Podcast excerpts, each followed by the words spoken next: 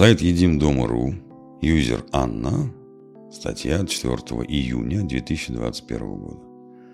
Легенда о круассане. Как витиеватая выпечка стала символом Франции. Эта слоеная булочка считается неотъемлемой частью французской кухни. Золотая и хрустящая, она появляется в пекарнях каждое утро, чтобы оказаться среди угощений на завтрак. Начинать день с круассана у французов уже вошло в привычку. Однако этой традиции не так много лет, как могло бы показаться. Булочка стала популярной всего полтора века назад. До этого она считалась удовольствием для богатых, а еще раньше имела гражданство совсем в другой стране. Печально это или нет, но круассан нельзя назвать всецело французским изобретением. Его происхождение окутано легендами и тайнами, хотя есть в них единое утверждение.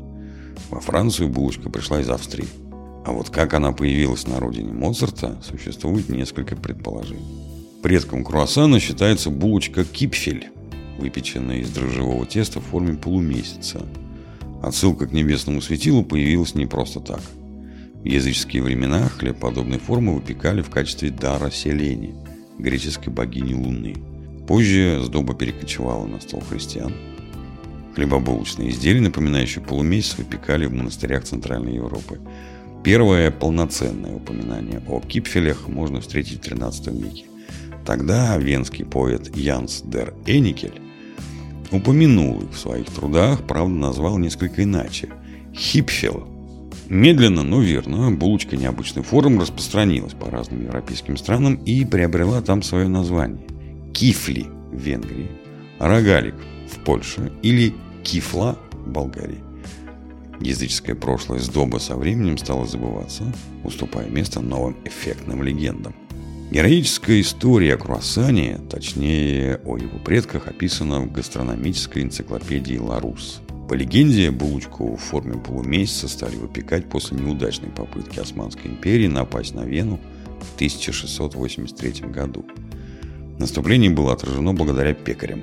Мучные труженики вставали особенно рано, чтобы приготовить первым часам завтрака свежий хлеб. Обычно их производство находилось в подвальных помещениях, Поэтому они первыми услышали, как враг пытается сделать подкоп и подняли тревогу. Бдительность пекарей помогла объединенному войску выиграть бой под Веной 12 сентября 1683 года. Что-то мне так кажется, что прям конкретно прям под Веной они там бились. В честь этой победы как раз и придумали булочку в форме полумесяца, напоминающую изображение на турецком знамени. О как! Однако есть у этой легенды один недочет. На флагах Османской империи в то время еще не было полумесяца, хотя символ прочно ассоциировался с ней. Популярность набирали восточные пирожные, которые как раз и повторяли звездную форму. Они, конечно, могли вдохновить пекарей, но больше фигурируют другой истории. Вторая версия появления круассана, написанная в той же энциклопедии Ларус, повествует о конкретном человеке. Юрии Франц Кульчицком. Украинский купец оставил интересный след в гастрономии. Его называют человеком, научившим Европу пить кофе.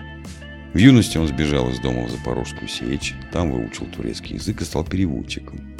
Однажды попал в плен к туркам и был выкуплен белградскими купцами. Благодаря им начинает работать в Белграде представителем австрийской восточной торговой компании и перебирается в саму Вену. Во время осады города в 1683 году вступает в отряд добровольцев и становится разведчиком – Кульчицкий успешно справляется с военными поручениями, за что в награду ему дарят 300 мешков кофе из турецкого обоза. Терпкий напиток в то время был практически неизвестен в Европе, и Юрий Франц становится одним из первопроходцев.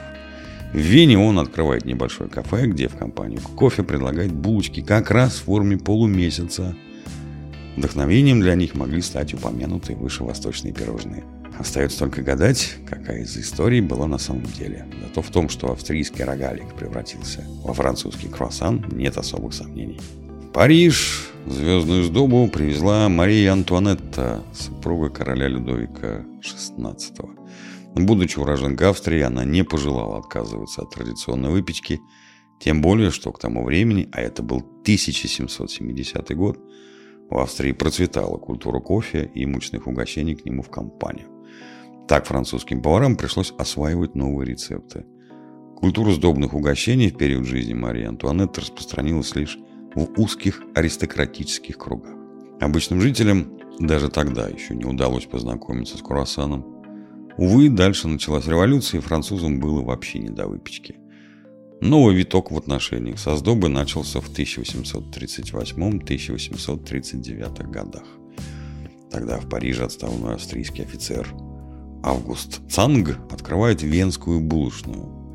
Находилась она в доме номер 92 по улице Ришелье. Круассаны были включены в ассортимент и наконец-то попались на глаза местным. Правда, выпекали булочки еще на дрожжевом тесте. Переход на слоеное, а заодно и настоящий успех были еще впереди. С приходом к власти Наполеона III, а вместе с ним и его супруги Евгении, последней императрицы Франции, круассан меняет свой статус. Из сдобной булочки он превращается в изысканное кондитерское угощение – Теперь его пекут из слоеного теста и добиваются именно тех характеристик, за которые он ценится даже сегодня. Хрустящий снаружи, мягкий, тающий внутри. С утонченным сливочным вкусом такой круассан выходит на гастрономическую арену. Императрица Евгения оказалась ярой поклонницей Марии Антуанетты. Считается, что именно она ввела в обращение понятие «вьено серис» – «венские штучки», Несмотря на иностранные упоминания, во Франции под этим словом подразумевается местная выпечка из слоеного теста. Поэтому его часто пишут на витринах кафе или пекарен. Во времена императрицы Евгении как раз и сложилась большая четверка классической французской выпечки. Круассан, булочка с изюмом, шоколадная булочка и яблочный пирожок. Каноническую рецептуру Вьена Серис разработал пекарь и ресторатор Луи Эрнест Ладюре – он же открыл изысканную кондитерскую, где французская выпечка из слоеного теста стала хитом. После пожара в 1871 году, по совету своей жены, Ладюре решает поменять профиль сгоревшего заведения. И на месте кондитерской появляется первый чайный салон. Это было не просто кафе, а своеобразный клуб для светских дам. Там за чашечкой кофе с круассаном они обсуждали новости и просто хорошо проводили время. Формат заведения настолько понравился французам, что чайные салоны в считанные мгновения распространились по всей стране, а вместе с ними и угощения в виде круассанов. Имя Ладюре не затерялось в гастрономической истории, напротив. Теперь так называется крупная сеть кондитерских, где продают истинно французскую выпечку из слоеного теста.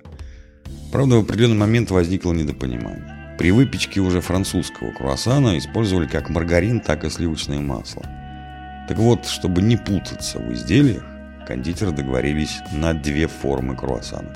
Традиционный полумесяц достался булочкам на основе маргарина, а те же, что выпекались на сливочном масле, стали формировать в виде прямых завитков. Вот так круассан из австрийской выпечки, окутанный легендами, превратился в национальную гордость Франции и завоевал любовь во всем мире. Приятного аппетита и будьте здоровы!